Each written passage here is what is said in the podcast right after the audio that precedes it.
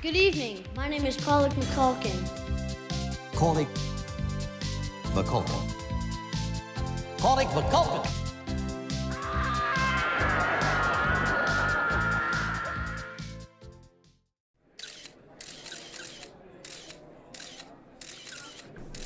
Ich kann nur dazu sagen, dass ich mich freue, dass es jetzt wieder losgeht. Dass wir zusammen wieder loslegen. Dass wir unseren Fans eine Freude bereiten können mit unserer Musik, mit unseren Texten. Und ich kann einfach nur sagen, dass ich mich darauf freue. Nur, ich mache mir irgendwo Sorgen und ich habe keine Lust darauf, irgendwie Verantwortung oder irgendwelche Schuldzuweisungen oder. Du brauchst auch keine Verantwortung für mich übernehmen, weil äh, ich bin ein erwachsener Mensch und ich bin Herr über mich selbst und ich kann, glaube ich, ganz gut selbst entscheiden. Ich kann mich auch unglaublich gut mit ihm unterhalten, ja. Aber er bräuchte, er bräuchte seinen Psychotherapeuten dabei, um sich mit mir zu treffen und mit mir zu reden. Nicht ich. Boah, du kannst echt gut lügen, wirklich. Wow, was? Also nein, nein, nein, nein. Ich lasse mich hier nicht als Lügner von irgendjemandem beschimpfen. Wenn wir Freunde wären, dann würdest du so einen Scheiß überhaupt nicht machen. Du machst alles kaputt, das schwöre ich. Äh, wenn es ihm nicht gut geht und er Angst hat, im Hotelzimmer alleine zu schlafen, ey, Junge von 36 Jahren, hat er bei mir geschlafen. Und ich gehe jetzt von der Bühne. Damit ist die Show beendet. Wir lassen einfach den Podcast jetzt so laufen. Das war so ein guter One-Shot. Meine lieben Leute, natürlich haben wir uns nicht gestritten so schlimm. Wer sich vielleicht erinnert, vielleicht können sich die Leute erinnern, wann dieser Streit stattgefunden hat. Es muss irgendwann um das Jahr 1999 gewesen sein, als sich die Band Tic Tac Toe trennte. Vor laufender Kamera gab es einen der legendärsten Streits der deutschen Musikgeschichte. Und ich war live dabei vom Fernseher. Ich habe alles gesehen. Ach ja, ich habe äh, eben noch in Vorbereitung dieses ganzen Podcasts ein Explosiv Weekend Spezial zum Comeback 2005 gesehen. Aber warum reden wir über Tic-Tac-Toe? Das ist ja eigentlich die Frage. Wir reden über Tic-Tac-Toe, weil das mein erstes großes, großes, kommen wir später zu, Konzert war, zu dem ich bewusst gegangen bin, zu dem ich bewusst ein Ticket gekauft habe. Und heute soll es bei uns um die ersten Konzerterlebnisse gehen. Das ist bei mir Tic-Tac-Toe und 1997 Tic-Tac-Toe. Da war ich elf. Und Marius Müller-Westernhagen, da war ich 13. Größer kann der Unterschied gar nicht sein, außer dass beides deutschsprachige Acts waren und beide in Hannover gespielt haben. Ja, dann warte ab, bis du meine beiden Acts gleich kennenlernst. Für die brauche ich dann aber eine etwas längere Einleitung, weil ich so ein bisschen um das Thema Konzerte herumdrucksen musste. Warum und wieso, äh, das erzähle ich gleich nochmal ausführlicher. Das, das ist ja spannend, weil äh, wir haben uns in dem Bereich, du hast jetzt sehr viel über mich erfahren, weil die Recherche zu Tic-Tac-Toe war ein Rabbit Hole ohnegleichen ohnegleichen und darüber, Westernhagen kenne ich ja schon viel drüber, aber darüber haben wir gar nicht geschafft, uns über deine Sachen so auszutauschen. Wer Tic-Tac-Toe nicht kennt, der hat gelitten, den finde ich scheiße. Finde ich scheiße. Du, du, du, Die erfolgreichste deutsche weibliche Rap-Band aller Zeiten. Wie viele andere gibt es da in Deutschland? Das ist ja das Schöne daran. Das ist ein relativ singulärer Titel, den man da abhaschen kann. Bekannt geworden durch den Track Ich finde dich scheiße oder auch durch die große Single Warum? Vor allen Dingen bekannt geblieben durch diesen wunderbaren Streit, den wir gerade im, im, im One-Shot im ersten Versuch so wunderbar nachgestellt haben. Ich bin immer noch ganz stolz auf uns. Das Tic-Tac-Toe-Konzert, das ich besucht habe, war in der alten Conti. Da ist jetzt ein großer Fahrradladen. Daneben steht ein Hornbach. Neben dem Fahrradladen, weil die Halle so groß ist, ist auch noch ein Rewe. Selbst wenn die Läden geschlossen haben, ist da höchstwahrscheinlich mehr los als auf dem Konzert, auf dem ich war. Denn ich erinnere mich, dass mein erstes Konzert mit Tic-Tac-Toe super lame und scheiße war. Das fand ich scheiße und habe mich gefragt, warum. Und jetzt habe ich, glaube ich, auch genug diese beiden Witze totgetreten. ähm, es war wenig los. Die Mädels hatten keinen Bock. Das weiß ich, obwohl ich elf war, habe ich das ganz genau gespürt. Ich saß an der Bar, damals meterweise Whisky getrunken, nein. Damals schon eine Fanta getrunken. Das weiß ich noch sehr genau, weil ich häufiger, glaube ich, die Fanta angeguckt habe als die Bühne. Meine Schwester war mit dabei, die saß vorne.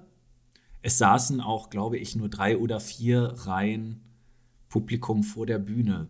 Gestanden haben wenige. Das war ein Sitzkonzert. Es war ein Sitzkonzert. Ouch. Es war, ja, also Wir beide haben, glaube ich, mit der allerersten Band, die wir mit 17 hatten, mehr Leute in Bewegung versetzt. Es war, ich weiß auch nicht, es war sehr, sehr toned down. Also natürlich gab es die, die Hits, ne, wo dann die Leute aufgestanden sind und wo die drei sich auch nach ihren Verhältnissen möglich Mühe gegeben haben, das Publikum zu animieren. Aber ich war da mit einem guten Kumpel Patrick, der hatte auch ein Ticket und die meiste Zeit saßen wir hinten und haben uns das wie alte Herren, also wie wenn wir beide jetzt bei einem Konzert werden, mhm. wir uns das anschauen würden, aus den hinteren Reihen mit einem Getränk in der Hand angeschaut. Ja, aber wie kann denn sowas passieren? Also in meiner Erinnerung, Tic-Tac-Toe ist irgendwann Mitte der 90er bei uns damals im Haushalt aufgeploppt. Ich weiß gar nicht warum. Ich glaube einfach tatsächlich wegen dieser Single, ich finde dich scheiße, die fanden wir damals mega gut, weil die Scheiße sagen. Und dann war auch dieses erste Album, das war eins der ersten CDs, die bei uns im Haus rumgeflogen sind. Irgendwer hat die sich gekauft, entweder meine Schwester, mein Bruder, ich glaube, ich war es nicht. Und wir haben das Ding rauf und runter gehört. Die waren bei uns eine Zeit lang echt total angesagt und auch so in meiner Wahrnehmung, wenn ich jetzt so an Musikfernsehen damals denke, die waren doch überall, oder nicht?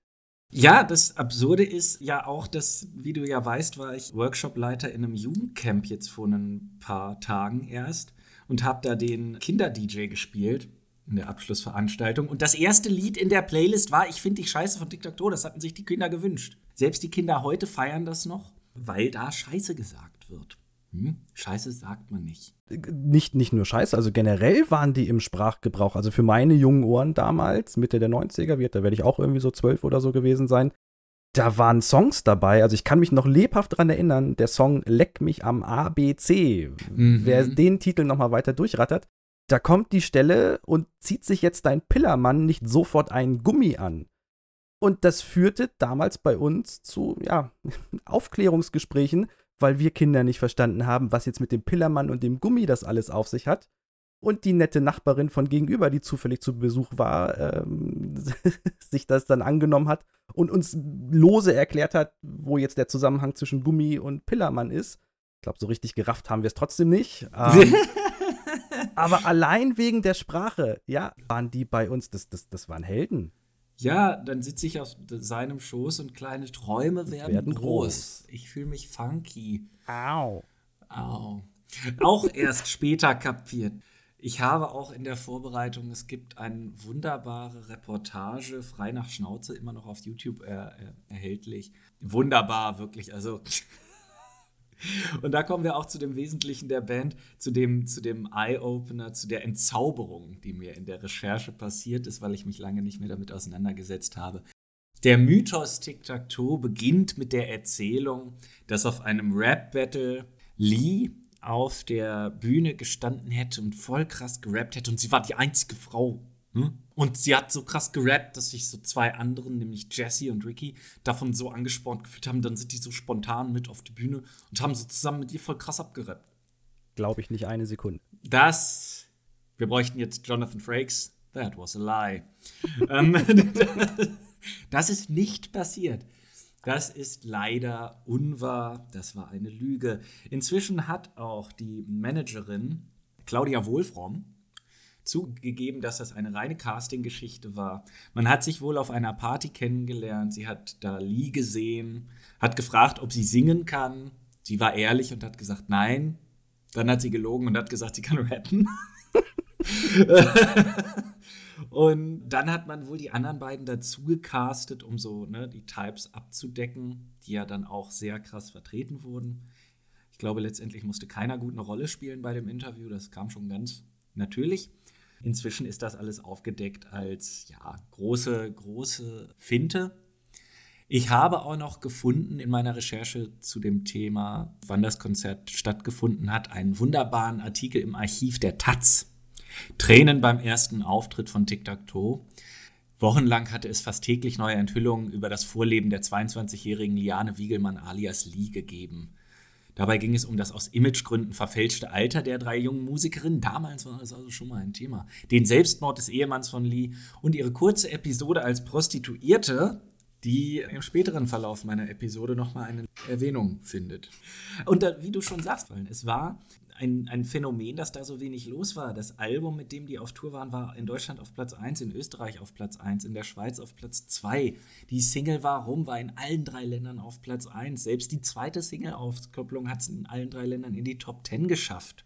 Ja, aber live wollte es keiner sehen, oder was? Also ist das so ein Ding, das hört man sich zu Hause an und findet das cool, weil die so schmutzige Worte sagen und das war's dann? Du musst sehen, es ist ja jetzt auch, es ist 25 Jahre, ach du Kacke, es ist 25 Jahre her ungefähr, dass ich da war. Vielleicht ist das alles, wie wir das in Erinnerung oft haben, extremisiert in der Erinnerung, aber ich weiß wirklich, dass da sehr wenig los war. Und die Show war auch, sie standen halt nur auf der Bühne und haben vor sich hin performt. Hm. Man hat das ja manchmal, Paul. Wir sind ja auch schon mit Bands aufgetreten und da war da niemand. Aber wir hatten kein Platz 1 Album. Leider nicht. Das war auf jeden Fall sehr ernüchternd. Was man vielleicht noch zu Tic-Tac-Toe sagen kann, weil wie gesagt, das Rabbit Hole, in das man da einsteigen kann, das könnte eine eigene Episode füllen, ist, dass die genannte Claudia Wohlfromm, die diese Band, wie sie sagt, erfand, aber auch, und jetzt halte ich fest, wessen letztes Album produziert hat. Haus raus. Falco. Ach, guck. Hat auch die Titelmusik mit ihrer Firma Flash and Fly für den Film Die unendliche Geschichte produziert. Und hat auf jeden Fall auch ein bisschen den Nerv der Zeit damals getroffen, weil Mitte der 90er, korrigier mich, da kam doch auch, du sagtest gerade, der weibliche Hip-Hop wurde erfunden, aber mindestens Schwester S, äh, Sabrina Settler, die kam doch auch zur gleichen Zeit, oder? Ja, die war ja Mitglied der, oder war in, in, in, in der Nähe der Söhne Mannheims, ne? Die Rödelsheim äh, Connection. Die Rödels, das Rödelheim-Hartreim-Projekt. Oh ja. Ähm, hatte ich nicht auch so eine wunderbare Verbindung? Die machen wir am Schluss. Ich hatte tatsächlich das McCulkin-Prinzip über Tic-Tac-Toe geschafft.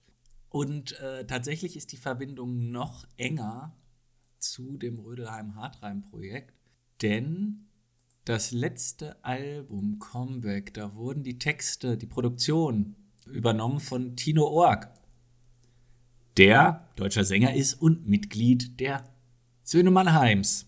Da schließt sich der Kreis. Das Comeback-Album hat ja seine eigene Geschichte. Wieso kam es eigentlich zu einem Comeback? Ja, es gab dieses Interview, danach war es vorbei. Kannst du dich noch erinnern, dass danach noch irgendwas mit Tic-Tac-Toe passiert ist? Ich kann mich dunkel an Klatsch- und Tratsch-Geschichten erinnern, dass Mitglied A irgendwo im Zoo an der Kasse arbeitet und Mitglied B irgendwo Sozialhilfe empfängt und sowas. Also durch die, durch die Klatschspalten sind die nochmal durch, äh, auch, auch Jahre danach. Aber die haben doch auch zwischendurch zumindest ganz kurz nochmal zu zweit weitergemacht, oder? Machen wir erstmal das genau, dass sie zu zweit weitergemacht haben. Weil, obwohl, nee, ich möchte das erste aufgreifen, weil das ist so lustig nah dran, dass ich es jetzt dann machen muss, weil Lee arbeitet seit 2009 als Sicherheitsfachkraft im Kölner Zoo, soweit fast richtig, ja.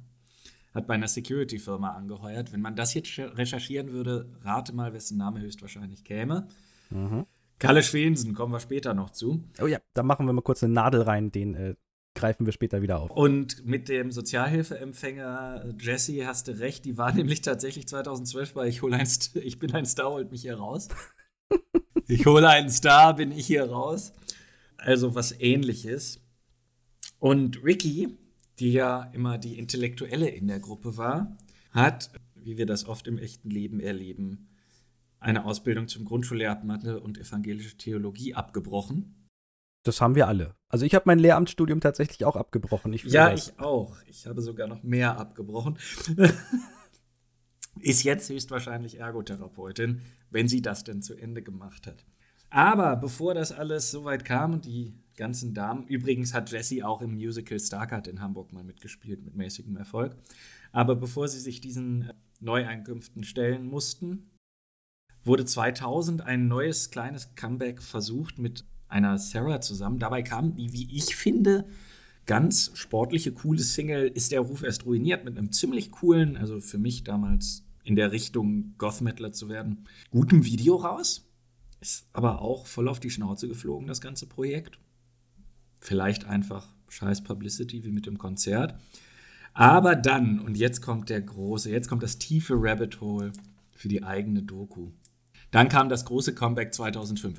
Wer zu diesem Comeback noch mehr Informationen haben möchte, dem sei anempfohlen auf YouTube das große Explosiv-Weekend-Spezial vom 10.12.2005, 48 Minuten 42 Sekunden zu schauen. Den ganzen Nachmittag hat man gewidmet, um anzukündigen, dass Tic-Tac-Toe mit großem Palaver wieder auf die Schnauze fallen würden. Damals wurde das natürlich verkauft als das große Comeback mit dem tollen Auftritt beim Echo. Gemanagt hat das Ganze, wie eben schon erwähnt, Kalle Schwensen, dessen Spitzname man unter gerichtliche Verfügung nicht mehr benutzen darf. Das ist irgendwas mit dem N-Wort, oder? Ja, das darf man auch aus gewissen anderen und sollte man sowieso nicht benutzen, aber der war nämlich damals, falls das noch Leute gibt in den 90ern, die sich daran erinnern, Mitglied der Chicago-Bande auf dem Kiez, die in sogenannte Warentermingeschäfte verwickelt waren. Das klingt furchtbar legal. Das klingt furchtbar legal. Es ist witzigerweise auch so formuliert bei Wikipedia. Deswegen wurde er auch 1995 angeschossen wegen dieser Warentermingeschäfte auf dem Kiez. In der Ermangelung weiterer Kommentare sage ich einfach nur, dass es dann umso witziger ist, dass die erste Auskopplung von Tic Tac Toe von diesem Comeback-Album Spiegel heißt. Also nochmal auf Deutsch, wir können es ja ruhig sagen, der Mann ist Drogendealer. Der Mann war Kokaindealer, Koksdealer, ja. Also nicht, dass der mich jetzt hier irgendwie verklagt oder so, aber. Nein, das ist, glaube ich, er, er hat auch beim Promi-Dinner dann mitgemacht und die Leute nicht nach zu Hause eingeladen, sondern in einen SM-Dungeon, den er besitzt und da das Essen serviert. Weitere Recherchen habe ich mir gespart. Ich war schon tief genug im Rabbit Hole. Also wenn der SM-Dungeon aufgeräumter und kameratauglicher ist als dein Wohnzimmer, ja, das sagt auch viel über den Menschen aus. Ja, ich weiß auch nicht, von was die dann da gegessen haben. Hm. Was kann man dazu noch sagen, außer wie gesagt, wenn wir jetzt tiefer, äh, mit jedem Satz, den ich sagen würde, würde ich schlechter wieder hier rauskommen lass uns doch den Bogen einfach zurücknehmen und zu dem Konzert nochmal springen. Wie ist denn deine Konzert, dein Konzerterlebnis? Also, es klingt jetzt alles nicht so schön. Das klingt nach einer lustlosen Band, nach wenig Publikum. Äh, hattest du danach noch überhaupt Bock auf weitere Konzerte zu gehen? Oder dachtest du jetzt, okay, so sind Konzerte, das ist ja alles scheiße? Das erste, was ich mich erinnere im Leben, konzerttechnisch gesehen zu haben, und ich dachte das bis vor zehn Jahren mit einer an Sicherheit grenzenden Wahrscheinlichkeit, war, dass ich dachte, ich hätte als kleines Kind die Wildecker Herzbuben gesehen. Es kam aber später, als ich das dann mal bei einem Familienessen erzählte, raus, dass meine Mutter sich fast bepisste vor Lachen, denn das waren mein Onkel und mein Vater an Fasching gewesen, im Kostüm. Das war aber anscheinend so gut kostümiert, dass ich das als Kind als wahr angenommen habe. Deswegen musste ich dann diesen, diesen Part skippen. Und vielleicht, ganz, ganz vielleicht, ist dieses Erlebnis geschmälert dadurch, dass das zweite Konzert, was ich erlebt habe, gut zwei Jahre später, also genau zwei Jahre und zwei Monate ungefähr später, Marius Müller-Westernhagen im Niedersachsenstadion war aber bevor ich jetzt weiter in meine Jugend und meine Konzerterfahrung gehe, Paul, du hast das alles so schön äh, äh, geteased. Mhm. Jetzt, äh, jetzt bin ich gespannt. Der Fall wird ganz schön tief. Aber lass uns da doch kurz den Bogen schlagen, wo du auch sagtest, deine Familie und du hast eben auch gesagt, deine Schwester war bei Tic Tac Toe mit dabei. Wie ist denn das in deiner Familie? Sind das Konzertgänger? Hast du das da irgendwo mit ins äh, Blut bekommen? Meine Schwester war vor kurzer Zeit erst auf dem Deepish Mode Konzert. Ultra Deluxe VIP, erste Reihe in Frankfurt. Mhm. Und hat sich das gegeben, die große Abschiedstour, die jetzt nochmal um eine Abschiedstour verlängert wurde. Was ja 99 Westernhagen auch als Abschiedstour. Und ich wäre gar nicht zu Westernhagen gegangen, hätte meine, hätten meine Eltern nicht Tickets gehabt. Ich hatte auch den Tag, weiß ich, erst überhaupt keine Lust. Es war mir zu stressig als 13-Jähriger. ja, hat man ja auch ganz andere Sorgen. Ja, ich war busy, ich hatte einen vollen Tagesablauf, ich war fertig vom Arbeitstag. Ich hatte keine Lust, mich unter tausenden Leuten in eine riesige Metall- und Stahlschüssel zu stellen, äh, Metall- und Betonschüssel zu stellen, um dort irgendeinen Typen, dessen CDs ich durch meine Mutter mal im Hintergrund gehört hatte und ein, zwei Lieder kannte, reinzuziehen. Musik ist in unserer Familie ein großer Punkt gewesen. Ich glaube, die Hälfte meines Musikgeschmacks, wie bei vielen Kindern, besteht aus dem, was man so von den Eltern mitgehört hat. Absolut. Also das kann ich bei mir komplett bestätigen. Ich habe da auch viel mitgenommen. Nur, wir hatten schon in der letzten Folge, so Kinogänger waren wir in der Familie jetzt nicht und Konzertgänger zumindest ab meiner Geburt auch nicht mehr. Also davor, mein Vater war viel auf Konzerten, der hat äh, Pink Floyd ein paar Jahre vor meiner Geburt live gesehen, hat bis heute, so sagt er, noch einen leichten Tinnitus davon, was man durchaus verstehen kann. Und in meiner Kindheit gab es das aber nicht wir sind vielleicht mal irgendwo auf einem Stadtfest gewesen und da hat am Rande irgendwo eine Band gespielt, aber das war's dann auch schon. Nichtsdestotrotz war ich schon sehr früh sehr live Musik und Konzert begeistert. Also ich kann mich Mhm. erinnern, in der Orientierungsstufe, das muss auch irgendwann so 95 oder so gewesen sein, da hatte ich das Lied Zehn kleine Jägermeister von den Toten Hosen das erste Mal gehört. Und das fand ich super. Auch wieder, da sind wir wieder beim Thema, so ein bisschen vulgäre Sprache und Deutsch. Äh, da, da kriegst du einen in dem Alter natürlich total mit. Und ich wollte das Lied unbedingt auf CD haben. Hab mir sogar extra einen CD-Player dafür angeschafft von meinem Taschengeld. Furchtbar teures Teil. Und bin dann mit meinem Vater los, um mir die CD zu kaufen. Ich wollte eigentlich die Single kaufen. Ja, damals gab es Mhm. so Single-CDs, da war nur ein Lied drauf. Und er hat mir dazu geraten, nee, komm, nimm mal hier das Album und auch nicht irgendein Album, nimm mal gleich das Live-Album. Und dann habe ich im Auftrag des Herrn die Toten Hosen live mir gekauft. Muss Ach, 96 gewesen sein und Alter, ich habe das Ding reingelegt. Ich wusste ja nicht, was mich erwartet. Live-Musik, keine Ahnung, kenne ich nicht. Und dann fängt das Ding an, kann sich jeder gern mal auf Spotify anhören, den ersten Track, mit einer Wand aus Gitarre und Schlagzeug und Bass. Meine Herren, hat mich das umgehauen. Also, ich habe jetzt gewartet, wann endlich die zehn kleinen Jägermeister kommen. Ja. Aber rein akustisch und dieses Erlebnis und man hört das Publikum und es ist alles, es klingt alles so anders als Musikfernsehen. Das Mhm. war schon mega gut. Ab da war ich so ein bisschen gehuckt. Ich habe dann von meinem Vater noch andere Live-CDs mir geholt. An äh, Guns N' Roses kann ich mich sehr gut erinnern. Die hatten auch ein Live-Album. Und das habe ich auch rauf und runter gehört. Und für mich waren Konzerte immer so ein Ding von geil. Und ich fand auch oft einfach die Live-Version von Songs geiler als die Album-Version. ja. Nichtsdestotrotz hat es bis lange in die 2000er gedauert, bis ich auf einem echten Konzert war. Ich kann nicht genau sagen, woran das liegt und deswegen musste ich für diese Folge jetzt hier so ein bisschen tricksen. Und mit dem ersten, ja, das ist ein Thema, damit hole ich dich garantiert total ab. Ich habe 1996 die Power Rangers live gesehen.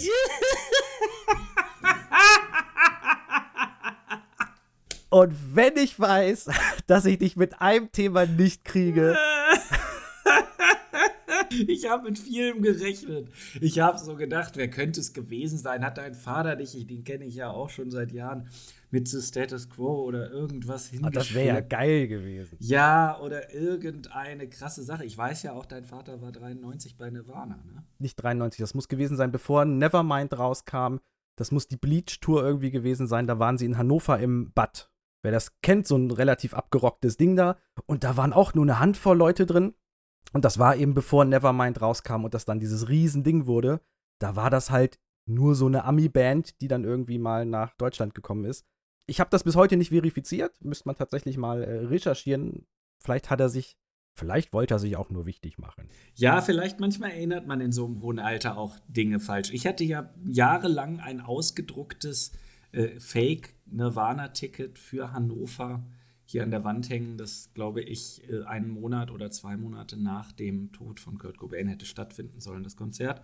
Aber jetzt, jetzt, jetzt hast du mich. Die Power Rangers, welches war dein, welches war dein Lieblings-Power Ranger? Das möchte ich zuerst wissen. Mein Lieblings-Power Ranger war natürlich der Grüne und das ist auch die einzige richtige Antwort, der dann später der Weiße wurde. Tief in meinem Herzen, in meinem pubertierenden Herzen damals war es vermutlich aber eher der pinke Ranger, aber das ist nochmal eine Folge für so die ersten Celebrity Crushes und so. Ach, dein erster Celebrity Crush war der pinke Power Ranger. Das war okay. der pinke Power Ranger. Aber da sprechen wir dann nochmal drüber. Die Power Rangers, ich weiß ganz genau, dass ich dich nie dazu kriegen werde, darüber eine Folge zu machen. Deswegen fand ich es ganz gut, die jetzt hier schon mal durch die Hintertür reinzuschieben. Die sind, kurzer Exkurs für alle, die vielleicht das nicht mitbekommen haben, die waren ein Riesenphänomen Mitte der 90er und sind es mit Abstrichen vielleicht auch bis heute, wenn man so ein gewisses Ja. Alter jedenfalls hat. Das war eine Serie, die kam ursprünglich aus Japan. Da läuft die schon seit 1975, inzwischen in, weiß ich nicht, 30, 40 Staffeln oder so. Es ist im Grunde eine Serie über Teenager, die ja ihr normales Teenagerleben so führen und daneben eine Funktion als ja Schutzpatrone dieser Welt einnehmen, nämlich die besagten Power Rangers. Sie bekommen Superkräfte, ziehen sich enge Anzüge an und kämpfen gegen das Böse und können Riesenroboter herbeirufen, in die sie dann reinspringen und mit denen kämpfen. Man kann es sich vorstellen wie ein Anime, also Anime ist ja heutzutage recht weit verbreitet, Mhm. nur eben alles real. Realschauspieler und dann eben diese Kampfszenen mit den Robotern. die kann man sich vorstellen, wer so die alten Godzilla-Filme kennt, wo Menschen einfach in Kostümen rumrennen und dann durch so Miniaturstädte durchwanken und dann die Häuser kaputt hauen und so. Genau aus derselben Ecke kommen die Power Rangers. Ich warte, dass du aufhörst zu reden, denn ich muss dir eine großartige Nachricht mitteilen. Tu es. 19. April 2023 war das Datum, das du verpasst hast, Paul. Weil zum 30. Jubiläum auf Netflix der Film Power Rangers Once and Always mit den Originalschauspielern von damals rauskam. Weißt aber schon, dass ich den gesehen habe, ne? Du hast den gesehen? Selbstverständlich. Und es sind nicht alle Originalschauspieler, zwei sind leider tot inzwischen. Wurden, die haben es nicht mehr aus der Verwandlung aus dem Megasort rausgeschafft. Nein, tatsächlich, der gelbe Ranger, die verstarb leider recht jung bei einem Autounfall und vor kurzem ist der weiße, schrägstrich grüne Ranger, der Original, gestorben. Original in Anführungsstrichen, also wir, in Japan läuft das seit 75 und in jeder Staffel gibt es nicht in jeder, aber spätestens so alle zwei, drei Staffeln gibt es da auch immer komplett neue Besetzungen. Das heißt, wenn wir jetzt sagen, wir reden von dem Original grünen oder weißen oder roten, dann rede ich von dem, was wir in den 90ern hatten. Aber der ursprüngliche rote Ranger ist dann eben schon von 75 und hat nichts mit dem zu tun, was wir hier hatten. Denn das Ganze wurde importiert von einem findigen Unternehmer namens Heim Saban. Den kennt man heute vielleicht als einen der größten Medienunternehmer der Welt. Der hat unter anderem, um die Power Rangers zu vermarkten, hat der Fox Kids gegründet, den Sender. Hat inzwischen den ganzen Kram aber auch wieder verkauft und ist einer der reichsten Menschen dieser Welt. Und der hatte damals haufenweise japanische Sachen in die USA importiert und versucht hier eben an den Mann zu bringen, hat das im Wesentlichen alles nur übersetzt und hat dann bei den Power Rangers gemerkt, also diese ganzen Kampfszenen und so, das ist alles total geil, wie die mit den Mhm. Robotern unterwegs sind und kostümiert und die verrücktesten Kämpfe da machen und kreative Monster, also man muss sich das mal angucken. Ja, es ist sehr Cosplay-mäßig. Also gerade wenn ich mir hier Rita Repulsa, die man ja auch als äh, Meme kennt, Mhm. wie sie aus dem, aus dem Bottich aufsteigt. Und wenn man sich dann so Comic-Cons oder wie ich Mhm. jetzt neulich die Bilder der letzten Magic-Con, übrigens auch inzwischen zu Hasbro gehörig, anschaut, dann ist das, weiß ich nicht, hat das höchstwahrscheinlich da ganz viele inspirative Impulse gegeben, zu sagen, also das Kostüm kriege ich jetzt auch hin. Genau, absolut. Und das fand er alles super. Also die Originalserie Super Sentai, wie es im Japanischen heißt, das fand er toll. Nur den ganzen Realteil, das muss man sich wirklich vorstellen, so cheesy und dann sind das alles so, ja, Japaner und das alles auf den amerikanischen Markt zu bringen. Also sich seltsam verhaltende japanische Teenager an japanischen Schulen, die irgendwelche japanischen Probleme haben, Welche japanischen Probleme. das wäre heute mit diesem breiten Verständnis für, für Anime-Kultur und den Ja. ganzen Kram wäre das gar nicht so wild. Aber in den 90ern hat er gesehen, das wird nicht funktionieren, wenn ich das hier rausbringe, das guckt sich keiner an. Und kam dann auf die schlaue Idee, ja Moment, dann drehe ich einfach den ganzen Teil mit den Teenagern, ich drehe den neu.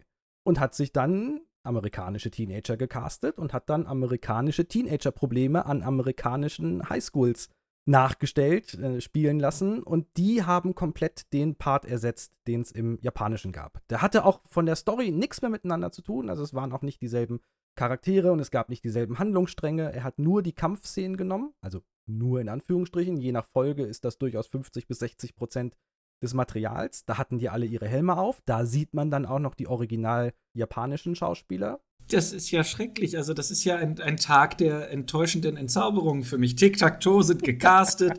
die Power Rangers haben gar nicht selber gekämpft. Nein, Milli Vanilli haben gar nicht selber gesungen. nein, Oh Gott, am Ende war das gar nicht Westernhagen bei dem Konzert, wo ich war. Das ist wie mit den Wildecker Herzbuben. Ich muss meine Mutter fragen, ob das nicht mein Vater in einem Kostüm war. Ja, aber für uns die Verzauberung, die war groß. Also in den 90ern, äh, gerade unter uns Jungs, es gab, glaube ich, kein Thema, was irgendwie größer gewesen wäre als die Power Rangers. Die waren überall, das war ein fester Bestandteil des äh, Samstagvormittags Fernsehprogramms. Es gab Spielzeug noch und nöcher, Actionfiguren, es gab diese ganzen Swords, diese Kampfroboter, die die hatten und man konnte die zusammenbauen. Und äh, rate was, womit meine Jungs hier heute immer noch jeden Tag spielen? Genau, mit meinem ganzen alten Power Rangers-Kram, den ich natürlich aufgehoben habe. Und auch 30 Jahre später, das Zeug funktioniert noch, man kann die zusammenbauen, man kann die zusammenstecken. Hochwertiges Spielzeug, gar nicht verkehrt. Der Heim Saban hat irgendwann die ganzen Rechte für den Power Rangers-Kram an Hasbro, den Spielzeughersteller, verkauft Mhm. und ist damit, wie gesagt, stinkereich geworden. Und auf dem Peak dieser Popularität, also wie gesagt, das läuft bis heute noch, ähm, zumindest äh, wird in, in einem gewissen Alter sind die Power Rangers immer noch relevant. Aber damals in den 90ern, wo das so ein Massenphänomen waren, da gingen die auf Tour.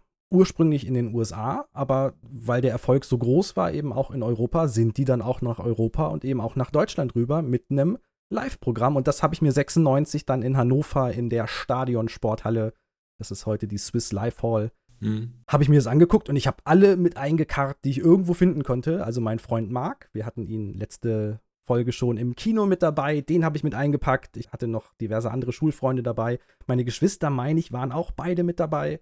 Ach. Und dann haben wir uns das angeguckt und es ist gar nicht so ganz getrickst, weil in meiner Erinnerung war das alles, ja, Theater, sage ich mal ganz doof. Die haben da gespielt. Aber nein, es gab tatsächlich auch Songparts dazwischen, und deswegen zählt es so halb als Konzert und für mich aber als Erlebnis damals wirklich ein Riesending. Also die Stadionsporthalle ist schon eine mittelgroße Veranstaltungshalle. Ja, da kann man schon ordentlich Leute reinbringen. Das war natürlich bestuhlt, weil klar, das Publikum vor allem eben so 10 bis ja, 13, 14, dann hört das sicherlich schon auf. Es war auch viel zum Mitmachen. Man musste am Ende den bösen Lord Z besiegen, indem man seine spiegelnde Holokarte hochgehalten hat. die Scheinwerfer da drauf geleuchtet haben. Das war alles total toll. Ja. Und meine prägendste Erinnerung war aber, ich habe das nicht verstanden. Ich habe ihn gerade Lord Z genannt. Und dann standen da diese Schauspieler auf der Bühne, die immer sagten: Ey, ihr müsst uns helfen, wir müssen Lord Z besiegen. Behelft uns, Lord Z zu besiegen. Und ich stand da in meiner kindlichen Erbostheit und habe rumgebrüllt, dass der doch Lord Z und nicht Z heißt und was die sich denn bitte dabei denken. Und jetzt. da kam wieder deine großartige englische Aussprache zum Zug, Wildschmiss. Jahre später habe ich dann versucht zu recherchieren, ob das jetzt tatsächlich die original amerikanischen Schauspieler waren, denen die diese drei, vier deutschen Sätze beigebracht haben, mhm. damit die das spielen können oder ob das einfach, ja, deutsche Schauspieler waren, die einfach nur den Namen falsch, also falsch in Anführungsstrichen ausgesprochen haben. In der deutschen Synchro ist es Lord Z mit Z Lord, und nicht Lord, Lord Z. Mit Z. Wie schreibt man das? Mit Z. mit Z. Lord Z. Z am Anfang und Z am Ende. Aber nichtsdestotrotz für mich damals wirklich prägendes Erlebnis. das war das war total toll. Und bis heute die Power Rangers. Inzwischen sind wir bei über 29. Äh, ja, doch, die 30. Staffel startet jetzt das Ding hat kein Ende. Und da spreche ich, wie gesagt, nur von den westlichen Formaten. Das äh, japanische Original, wie gesagt, ist noch deutlich weiter. Super Sentai, wer sich das mal antun möchte. Sentai, nicht Hentai. Sentai. Ganz wichtig. Nicht Super Hentai. Super Hentai bringt einem auch verrückte Tentakelmonster, ja, aber die aber machen ganz andere Sachen. Ist auch wild. ich habe neulich irgendwo ein, ein Meme gesehen, der darauf hindeutet, dass es irgendwie eine Super Power Ranger United, alle Generationen von mhm. Power Rangern treten in einer Folge gemeinsam auf. Gab es, gab es. Also es gab diverse Crossovers. Es gab mal eine Folge, in der alle bisherigen roten Ranger mit dabei waren. Und es gab, meine ich, auch eben eine Folge, wo zumindest Teile von den restlichen Rangern eben auch zusammenkam. Und jetzt die Netflix-Neuauflage, da sind aus dem Original dabei der blaue Ranger, der schwarze Ranger. Genau, die waren alle in der Netflix-Neuauflage, die dem Vernehmen nach auch gut ankam. Also jetzt kein Mega-Hit, um Gottes Willen, aber durchaus was, wo die Leute eben nochmal so ein bisschen Nostalgie haben aufleben lassen, was auch wir ja hier regelmäßig im Podcast tun. Ja, krass. Power Rangers kommst du mit um die Ecke. Tic-Tac-Toe und Power Rangers waren bisher unsere Themen. Das finde ich schon mal gut für die ersten Konzerte. Vor allen Dingen war höchstwahrscheinlich mein Tic-Tac-Toe-Konzert genauso, wenn nicht sogar mehr geskriptet. Nur, dass die sich weniger ans Skript gehalten. Wir haben am Ende auf jeden Fall nicht Lord Z mit unseren funkelnden Tickets besiegt. Dabei war das so cool. Also auch, auch die, die Funkel-Holokarten, das sind wirklich nur so groß wie eine Spielkarte war, dieses Ding, und wir mussten sie alle hochhalten. Ich habe das jahrelang noch in meinem Zimmer liegen lassen, in meinem Regal, weil, oh, das war so toll. Bist du bereit für die beste Überleitung, die jemals in einem Podcast gemacht wurde? Tu es. Denn auf dem Westernhagen 99 Konzert, diese Erinnerung ist gerade in meinem Gehirn eine Treppe runtergefallen und hat sich zwei Rippen gebrochen, aber sie ist da. Gab es da konnte man für so Schlüsselanhänger, das war so ein bisschen so dick wie ein Daumen vielleicht, und das war so ein Licht, da konntest du unten drauf drücken. Und dann hat das jeder hochgehalten und jetzt kannst du ahnen, bei welchem Lied alle das Lichtermeer machen mussten bei Marius. Freiheit. Und das kann man vielleicht auch noch auf YouTube sehen. Also den, von dem Konzert, wo ich war, gibt es auf YouTube den Ausschnitt zu Sexy, einem Lied, das ich da einst in Nürnberg um 4 Uhr nachts in einer Karaoke-Bar großartig performte vor einigen Jahren. Gibt es diesen Clip noch zu sehen? Und das war, wenn du alles zu Power Rangers gesagt hast, was Ich du sagen möchtest. denke, es ist alles gesagt, was ich dazu sagen muss und möchte. Mhm. Ich möchte mich nicht weiter zu diesem Thema. Die weitere Informationen würden die Bevölkerung beunruhigen. Nee, Westernhagen, 23. Mai 99, eins der wenigen Daten, was ich exakt festpinnen kann, weil man es im Internet findet. Leider habe ich die Tickets nicht mehr. Ich weiß nicht, wie diese Charlie, die jetzt in Niedersachsen in Hannover als Stadion steht, inzwischen heißt. Die AWD Nee, Super mehr, glaub ich. Live Ja. O2 Mega Schüssel of Commercial Doom hieß damals das Hannoversche Niedersachsenstadion. Es ist die ZAG Arena, Die ist doch klar. ZAG Arena. ZAG sind das nicht diese Zaubererprüfungen bei Harry Potter? Genau, wurde jetzt anscheinend äh, vom Ministerium für Zauberei übernommen, ob das auf Dinge hindeutet. Früher hieß das noch Hannoversches Niedersachsenstadion, weil im Mai 99 die Welt noch frei von Kommerzialisierung war. Freiheit. Right. Das war der größtmögliche Konterpunkt zu dem Tic-Tac-Toe-Konzert, der existieren konnte. Oh, das glaube ich.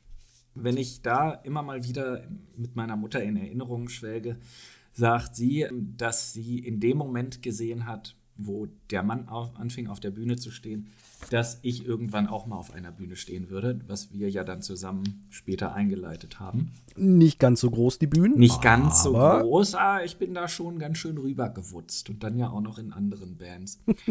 und zwar war das die MMW, wie Fans ihn nennen. Die meisten Leute nennen ihn inzwischen nur Westernhagen. Der Mann ist inzwischen 74 Jahre alt.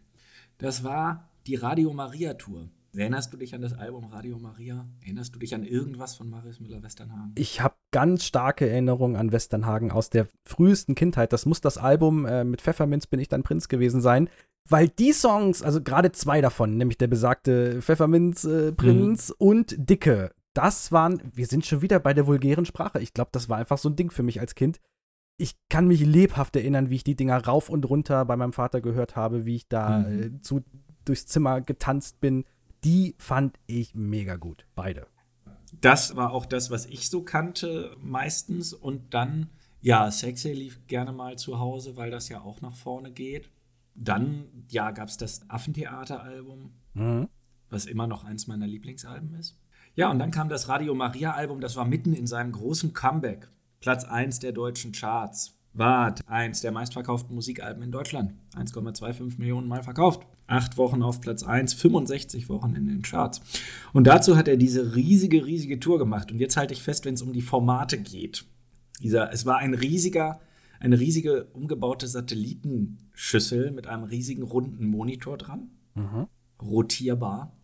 Größter LED-Bildschirm beweglich auf, dieser, auf der Welt bis dahin.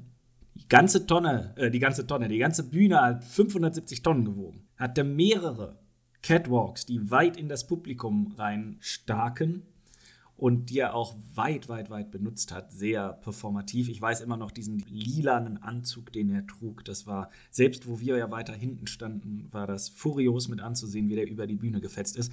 200.000 Watt Bass Machine hat er von Gandalf geklaut gehabt. Das Lichtdesign von Patrick James Woodrove, der eigentlich für Fantasy, Sci-Fi und surrealistische Sachen bekannt war, da lief auf dem Bildschirm, das weiß ich auch noch, ein eigener quasi Hintergrundfilm, der dafür gemacht wurde, um das Ganze zu untermalen. Der Organist, der auch, glaube ich, live damit bei war und auf diesem Album Radio Maria eingespielt hat, kennst du auch, ist Helmut Zerlett. Uh, Von ja krass. Äh, Harald Schmidt. Harald Schmidt Show, Helmut Zerlett und Band. Und dann war auf dem am Piano für das Album Pete Wingfield, der unter anderem mit B.B. King Sessions aufgenommen hat und 1999 auf dem Album Run Devil Run von Paul McCartney gespielt hat. Und auch noch heute, muss man sagen, ist Westernhagen ja tätig. Aber nochmal zu diesem Konzert, weil das war wirklich, das war für mich auch, da ist ein, ein Funken, Funke in mir gezündet. Das kann man schwer beschreiben. Das ganze Stadion hat getobt, Alle waren live mit dabei. Dieser Mann hatte es und weithin auch drauf, das war auch, glaube ich, der große Punkt seiner Karriere, drauf, ein ganzes Stadion unter seinem kleinen Finger zu führen, unter seinem Fingernagel zu führen. Die Liveband hat alle Register gezogen. Es hat, das war mit Saxophon, mit, mit Posaunen, mit Schlagzeug, mit einem krassen Bassisten, mit krassen Gitarristen. Also das war nicht die typische Pop-Rock-Tour. Das war wirklich das Ereignis. Ich weiß, dass meine Schwester auch noch, ich glaube, der hat zwei Konzerte in Hannover gespielt und meine Schwester war noch auf dem zweiten. Also werde ich nie vergessen. Ich werde das Tic-Tac-Toe-Konzert auch nicht vergessen, aus anderen Gründen. Aber das war wirklich, da habe ich immer noch lebhafte Bilder vor mir, wo ich mich auch umgucke, wo die Leute abgehen, wo ich denke, und das war es halt, wo ich dachte, wie kann das denn sein, dass so ein Mann, der da vorne steht, natürlich die Band, aber letztendlich, es geht um Marius Müller-Westernhagen, dass der da vorne steht, der ist jetzt körperlich so groß wie ich, glaube ich, vielleicht ein bisschen kleiner sogar inzwischen. Und er hat es geschafft, diesen ganzen Laden unter Kontrolle zu haben, zu führen, zum Jubeln, zum Johlen, zum Weinen, zum Schwanken, zu allem zu bringen. Und es war einfach das, also ich glaube auch kein Konzert, selbst als ich Metallica bei Rock am Ring gesehen habe, weil das so weit weg war, die Mode habe ich live nochmal gesehen, da war ich ganz nah dran. Das war ähnlich, aber das hat nicht, weil es kein Stadionkonzert war. Das muss man, mhm. das ist ja eine der Sachen, die die Leute heute kaum noch mitkriegen oder das jetzt, glaube ich, gerade erst wiederkommt. Diese Stadionkonzerte waren nochmal was ganz anderes. Die Akustik war eine andere. Das Publikum ist anders aufgeteilt gewesen, weil es halt um einen rum platziert ist. Und ich weiß nicht, ob das vielleicht auch so leicht spirituell in dem Bau eines Stadions begriffen ist, dass da halt das Feiern mehr abgeht. Ne, die ganzen großen Stadionkonzerte der 80er und 90er, das Live Aid. Live Aid, ja. Ja, ne, oder auch äh, das Tribute-Konzert zu Freddie Mercurys Tod mit dem großartigen Auftritt von Axel Rose und Elton John unter anderem das sind ja alles Ereignisse, das kann man sich ja gar nicht vorstellen. Das ist ja super schwer zu erzählen, weil klar kann man sagen, da stand dann vorne einer auf der Bühne und es waren viele Leute da, aber was da für eine Stimmung entsteht, das hast du dann vielleicht noch mal bei einem Festival, aber das ist dann sehr ja, aber gerade gerade die Akustik. Also natürlich so ein Woodstock zum Beispiel, das war ein mega krasses Festival, sowohl das Original wie auch das 94er alle auf die Bühne gerichtet, aber ey, spätestens in Reihe 3 war der Sound kacke und in Reihe 10 ja. hat schon keiner mehr mitbekommen, was vorne los war und äh, waren mit anderen Dingen beschäftigt. Das ist für das Feeling mega gut, für das reine Erleben der Musik natürlich ein bisschen schwieriger, klar. Ich glaube, wenn ich mich recht erinnere, ich kriege gerade Gänsehaut, der erste Song, den er gespielt hat, war Es geht mir gut. Und wenn du den Song oh, als kennst. Opener natürlich schön. Ja, das fängt mit einem Bass, Gitarrenlauf und einer Snare an. Und wenn du dir das über 200.000 Watt Anlage vorstellst, mhm. das hast du höchstwahrscheinlich in Bremen noch mitgekriegt, den Schlag. Bei mir, wenn ich mich daran erinnere, der Schlag sitzt drin, der, da knallt es in mir drin. Also noch heute ist es ja so, gerade bei Bramstein ist das gerade wieder aktiv. Die sind ja gerade jetzt auf Tour, wo wir das hier aufnehmen. Das ist völlig normal, dass die in irgendwelchen riesigen Stadien spielen und 500 Meter weiter auf einer Wiese sich die äh, Dorfbewohner treffen, die keine Tickets ergattert haben und sich das Ding dort anhören und ich sag mal ganz doof, fast in derselben Soundqualität wie drin, weil die Dinger einfach so krass sind inzwischen. Also kann man auch gerne mal auf YouTube und so gucken. Gibt Konzertmitschnitte von Leuten, die nicht mal anwesend waren vor Ort. Die müssen ja auch, habe ich gelesen, das wird an seismologische Institute weitergegeben, wenn die auftreten, weil das die Aufzeichnungen von denen verfälscht. Also bitte kein Erdbeben während großer Konzerte. Das wäre fatal. Denn sonst kriegen wir gar nicht mit, wie schlimm das wirklich war. Das frage ich mich immer, wenn so äh, hier Testalarm und sowas, deutschlandweit 10 Uhr wird Alarm gegeben. Was hm. ist denn, wenn um 10 Uhr wirklich die Bomben fallen? Gibt es dann nochmal einen extra Alarm-Alarm? Ja, jetzt ist ernst, dies ist kein Test und alle so, oh, jetzt versuchen sie es aber wirklich mal ernsthaft reinzuhören. Das wäre also, wenn ich der Feind wäre, wäre das ein gutes Timing für sowas. Wir finden einfach raus, wenn der nächste Testalarm ist und dann einfach wie bei Asterix und den Briten. Und wenn sie ihre Tea Time haben, schlagen wir zu. Aber jetzt haben wir Westernhagen so abgewürgt. Auch jetzt, wo du auf 100 Konzerten noch danach warst, wenn man jetzt mal auch so auf allen Festivals die einzelnen Bands jetzt mitzählt, ist das immer noch in deiner Top 5? Top 3, wenn es sie nicht sogar das. Na gut, also jetzt, jetzt bringst du mich ins Nachdenken. Top 3 auf jeden Fall. Ist es das Beste? Das ist jetzt die große Frage, liebes Publikum. Ist das Mario Müllers, Marius Müller Westergang Konzert von 19, 1999, das ich gesehen habe, das beste Konzert, das ich jemals gesehen habe? Ich denke ernsthaft drüber nach. Wenn nicht, welches, mit wem, mit wem haderst du gerade? Wer ist da noch im Rennen? Die Bloodhound Gang waren super witzig auf dem Rock am Ring 2006. Okay, damit habe ich jetzt nicht gerechnet. weil sie sich so lustig über Angela Merkel gemacht haben. The Prodigy am selben Tag, am Abend, weil die Reihenfolge der Konzerte, und das, das ist vielleicht das einzige Ereignis, was rankommt. Ich hatte das große Glück 2006 auf dem Rock am Ring, hintereinander weg. Und jetzt halte ich fest. Apokalyptika, nee, stimmt gar nicht. Doch. Apokalyptika, Slipknot und The Prodigy zu sehen. Waren Slipknot nicht 2005 beim Rock am Die Ring? waren beide da, die sind doch jetzt noch da. Dann verwechselst du vielleicht die Jahre, weil du warst 2006 nochmal am Rock am Ring, wir waren zusammen 2005. Ah, dann war es 2000, wir waren 2005, genau, gemeinsam ja. Da war Prodigy, da war. Wo du doch dieses lustige Sonnentattoo auf der Stirn hattest. Ja, ihr habt, ihr habt mir einen Pimmel ins Gesicht gemalt. Deine Schwester hat dir einen Pimmel auf der Stirn gemalt und du hast in der Mittagssonne eingepennt. Ja, und bin das ganze Festival mit einem. Aber na gut, kann man machen. Es ist halt Festival. Also War halt damals. nicht das Schlimmste, was auf diesem Festival passiert ist. Nee. nee, dann war das 2005. Das, Das war war, der 2005, Tag, ja. da haben Wednesday 13 noch den Vormittag Die gespielt. waren so gut. Oh ja. Die waren so gut. Die waren richtig gut. Das war, glaube ich, die Band, die ich am meisten live gesehen habe, am häufigsten. Den sind wir ja hinterher gereist da einst in den, nach, nach Hamburg sind wir einmal nach Hamburg, Bremen. Logo Köln. Hamburg, genau. Ich habe mit dem, mit Wednesday 13 mehrere Bier getrunken. Ich habe auch dem Gitarristen von Wes Borlands, dem Gitarristen, also Wes Borland ist der Gitarrist von Limp Bizkit, der ist mal mit seiner Nebenband Blacklight Burns in Hamburg gewesen und da habe ich seinen Zorn auf mich gezogen, weil ich seinem Gitarristen Gras verkauft habe. und der dann nicht mehr die Bühne mit abgebaut hat, sondern mit mir draußen stand. Möchtest du hier auch gleich schon beichten, was du mit Gavin Rossdale gemacht hast von Bush? Ich habe gar nichts mit Gavin Rossdale von Bush gemacht. Ich habe meine Hand ganz einfach vorne auf die Absperrung gelegt. Gavin Rossdale kam an, es gibt Videobeweise. Die Leute können das gerne einfordern, es ist leider ohne Ton durch die ganzen Übertragungen. Der kam an und hat seine Eier auf meine Hand gelegt. Und das Witzige war, ich habe das mit der Kamera gefilmt. Der, damals gab es noch Digitalkameras, weil die Handys das noch nicht so gut konnten. Und man sieht, ich filme sein Gesicht und man sieht den Moment in seinem Gesicht, wo er merkt, dass seine Eier auf meiner Hand liegen. Das ist ein wunderbares Video. Ich kann das gerne, wenn die Leute das sehen wollen, können wir das auf YouTube hochladen, weil der Sound ist ohnehin weg. Das heißt, wir haben keine Lizenz. Wir haben Come Together von den Beatles gecovert. Und es ist, ähm, ja, der, der, der äh, Ehemann von, Ehemann, Ex-Mann von Gwen Stefani, der Sänger von Bush, einer der großen Grunge-Bands, hat seinen Sack mitsamt Jeans auf meine Hand gelegt.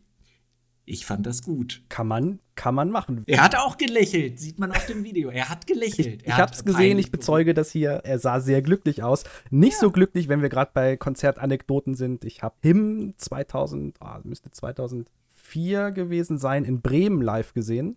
Hm. Und wir sind danach noch nach hinten zum Ausgang und haben versucht, da irgendwie die Band abzufangen. Und das hat auch alles funktioniert, aber mir war das zu doof. Ich habe mich ein bisschen abseits hingestellt, mit ein, zwei Leuten unterhalten, ein bisschen Bier getrunken und habe nicht gemerkt, dass irgendwie alle um mich rum so langsam weggehen und habe dann irgendwann hinter mir ein entnervtes Hupen gehört, weil der Tourbus von Him gerne losfahren würde und drehe mich um und sehe die Band da stehen und noch wild mit den Händen gestikulieren, warum der Assi mit seinem Bier da im Weg steht.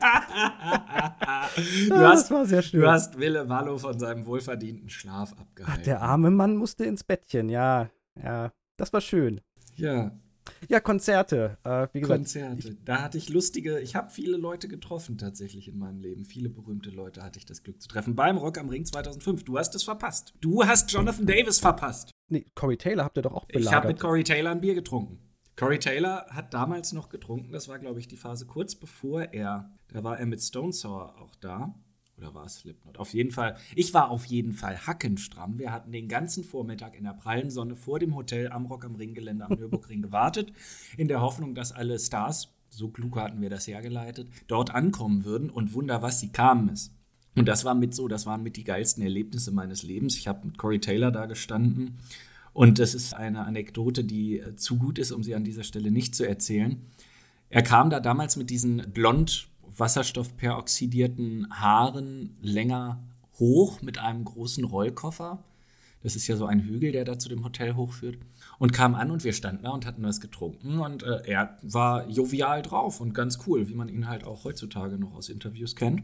und hat mit uns geschnackt und was wir hier machen. Und ich war auch, weil er so locker drauf war, gar nicht so starstruck wie bei anderen Momenten, die man vielleicht später auch noch erzählen kann.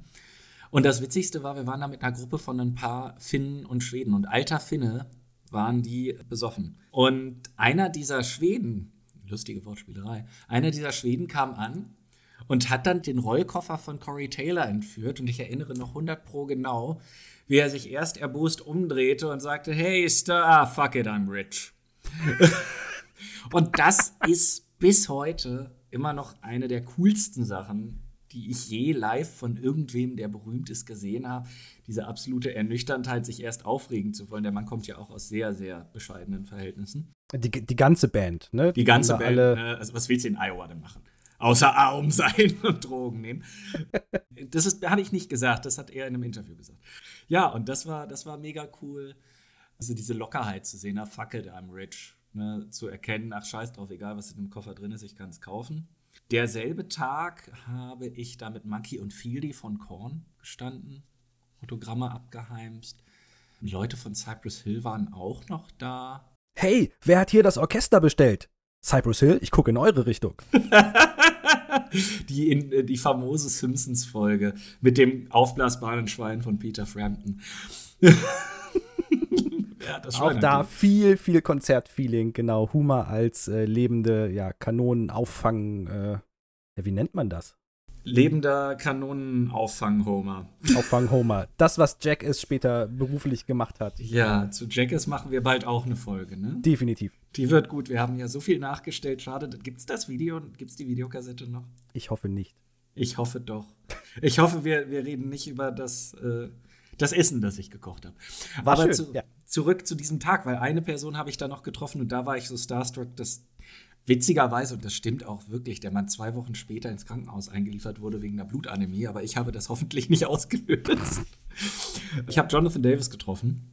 Mein großes Idol. Der Sänger von Korn für Den alle. Sänger. Ja, stimmt. Ich mache das so selbstverständlich. Natürlich, Jonathan Davis. Auch immer noch eines meiner großen Vorbilder, ein, ein genialer Mensch, der seine Emotionalität inzwischen wie ein Schutzschild trägt und auch im letzten Album ja, Großartiges geleistet hat den Suizid seiner Frau zu verarbeiten, was vor so einem großen Publikum äh, eine krasse Aktion ist. Aber den habe ich damals getroffen, er kam auf mich zu und ich bin in einen Schwall von Heulen und Lachen und Lachen und Heulen ausgebrochen. Man darf an dieser Stelle nicht unerwähnt lassen. Wie sah ich denn damals aus? Wie Jonathan Davis. Wie Jonathan Davis.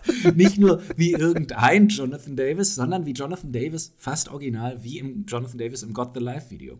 Ich hatte diese silberne Trackingjacke. Ich hatte eine gelbe Plastiksonnenbrille, die schwarz umrahmt war. Ich hatte genauso lange schwarze Dreads. Ich hatte mir den Bart so rasiert und schwarz gefärbt. Höchstwahrscheinlich hat der arme Mann gedacht, er hat eine Fie einen Fiebertraum.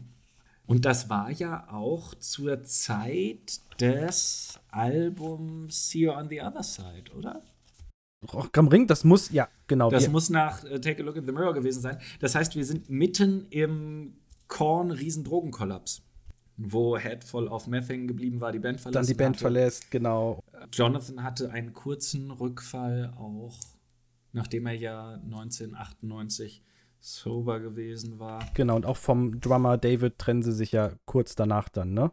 Der auch auf den Produkten von Kalle Schwensen hängen geblieben war.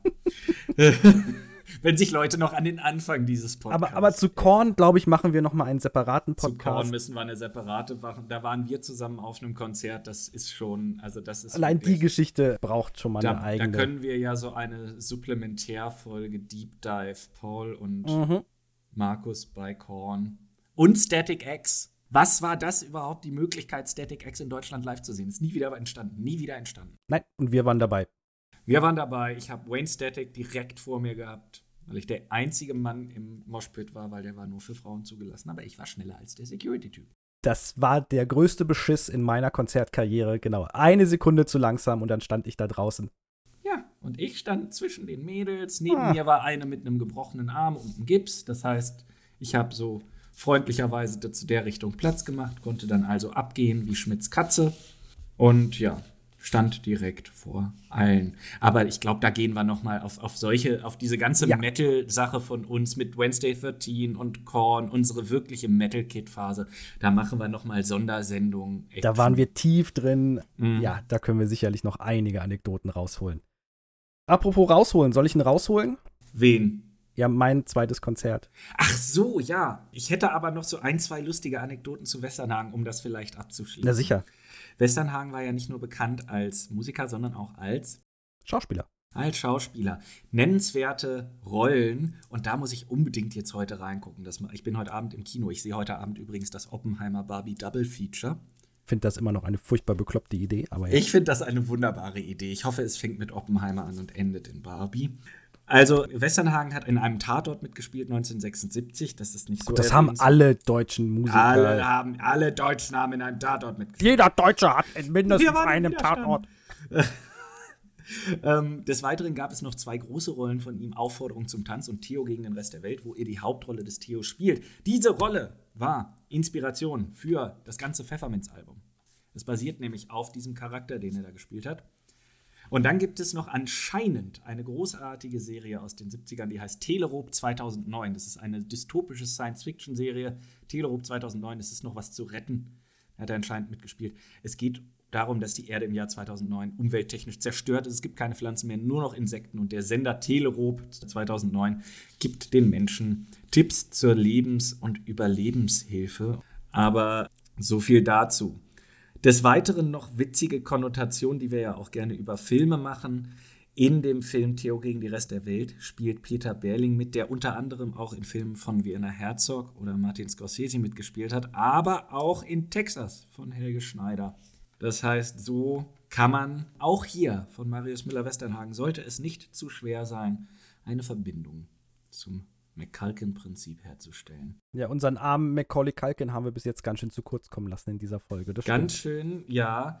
Leider habe ich die Herleitung auch in der Sprachnachricht für dich noch aufgezeichnet zu Tic-Tac-Toe.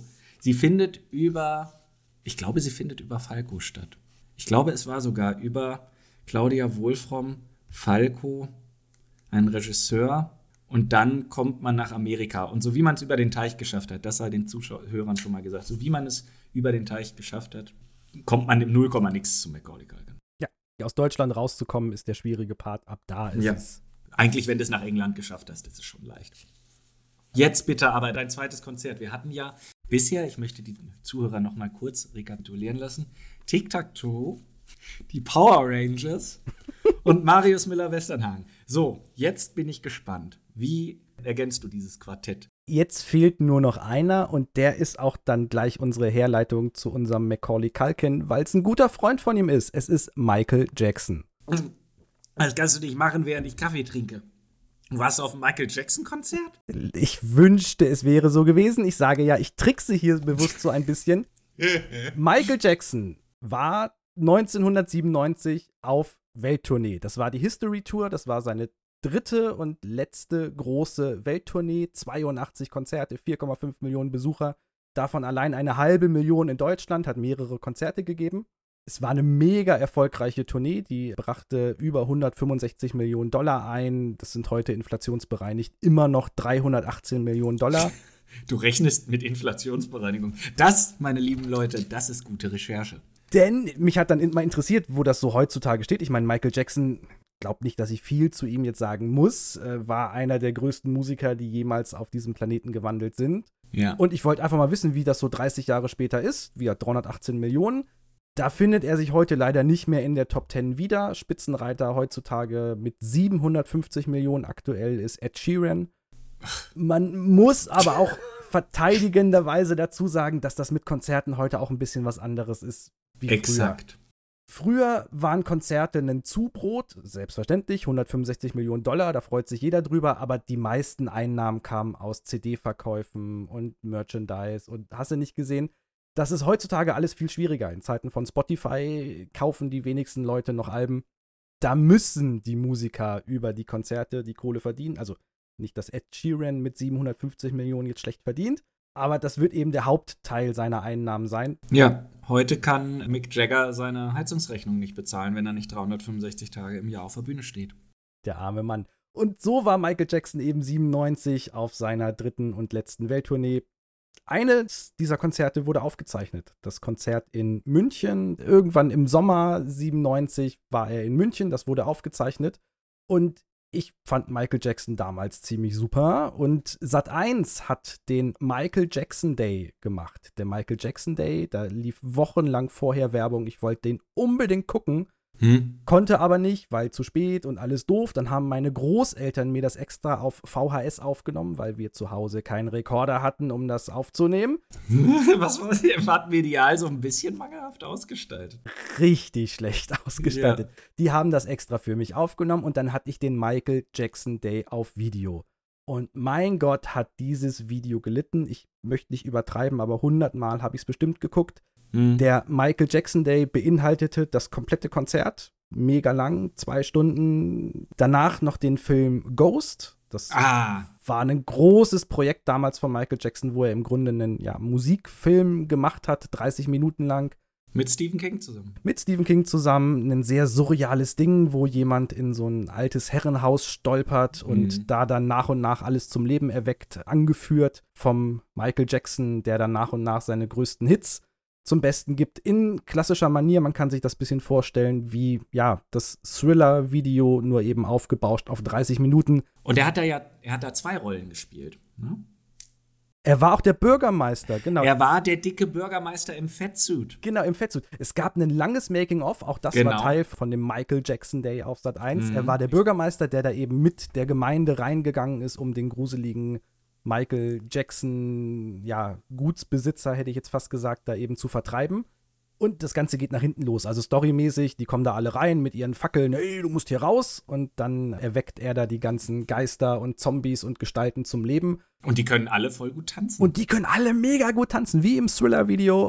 ja, äh, und auch sonst, also die gehen die Wände hoch und schmelzen und setzen sich wieder zusammen. Geiles Video, geiles Video. Mega Spezialeffekte, deswegen dieses Making-of, auch da spannende Sachen, was da alles mit Computereffekten und wie du mhm. schon sagtest, auch Fettsuit und so richtig gut. Man erkennt auch, ja doch, man erkennt Michael Jackson schon wieder, aber das war damals, also wird allein von der Produktionsqualität ja fast unerreicht, was da mhm. geleistet wurde für eben so einen so Kurzfilm.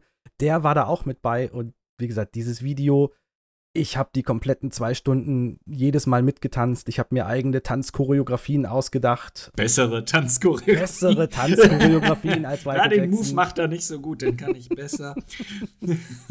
das war einfach so ein, so ein Auftakt für mich. Bin dann später auch in eine Tanzschule gegangen, unter anderem wegen der Inspiration einfach durch Michael Jackson. Ist dann nicht viel draus geworden. Äh, wir waren später zusammen im Tanzverein, erinnerst du dich noch? Später waren wir noch zusammen im Tanzverein. Also so ein bisschen was davon ist geblieben, aber das waren dann ja eher klassische Paartänze. Äh, mhm. Was ich damals schon wollte, war dann eher so das, was, was Michael Jackson da macht. Das war dann nicht möglich bei uns. Das war leider nicht möglich. Aber dieses ganze Ding, ich könnte es bis heute noch komplett auswendig hoch und runter beten. Insbesondere eben den Konzertteil. Ghost habe ich dann manchmal geskippt. War ja auch schon, mhm. so schon alles lang genug. Auch das komplette Drumherum. Ich kenne jeden Werbespot noch auswendig. Ähm, die waren natürlich alle mit drauf auf der Aufnahme. Riesenspot immer für Wagner, American Pizza, bis heute denkst du immer an Wagner Pizza, wenn du Michael Jackson hörst. Aber wir, das Konzert an sich, es war einfach ein Riesending. Die sind 82 Konzerte haben die gespielt.